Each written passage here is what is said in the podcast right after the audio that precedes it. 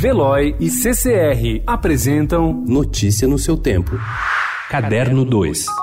Se a terra tá seca, nós rega. É um mundo manicondo, não tem regra. Tem várias ideias no meu pote. Tamo dando pinote, ninguém pega. Companhia do Os últimos dois anos foram concorridos para Rincon Sapiência. O rapper paulistano lançou Galanga Livre em 2017, seu primeiro disco, que na verdade coroava uma carreira de 15 anos no underground do rap nacional. O álbum trouxe adoração do público, crescimento da sua plataforma e consagração crítica. Rincon foi o artista do ano em música popular na premiação da Associação Paulista dos Críticos de Arte e seu disco figurou no topo de diversas listas de melhores do ano. Dois anos depois, o músico volta a lançar um álbum com Mundo Manincongo, dramas, danças e afro-raps, já disponível nas plataformas digitais.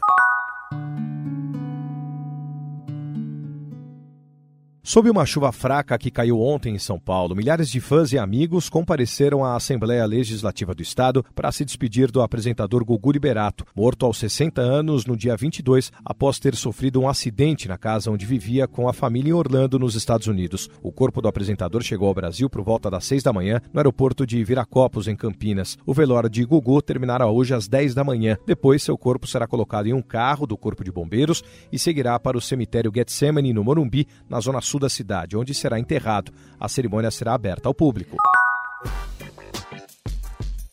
As mudanças promovidas pelo secretário de Cultura Roberto Alvim e sua pasta acentuaram o perfil mais conservador para a área, o que colocou produtores de conteúdo em alerta. O comentário refere-se principalmente à mudança na Secretaria de Fomento e Incentivo à Cultura. O novo responsável é Camilo Calindrelli, professor e cantor de ópera e um dos fundadores do Simpósio Nacional Conservador de Ribeirão Preto. Ele foi um dos nomes anunciados oficialmente nesta quinta-feira pela Secretaria de Cultura, agora vinculado vinculada ao Ministério do Turismo.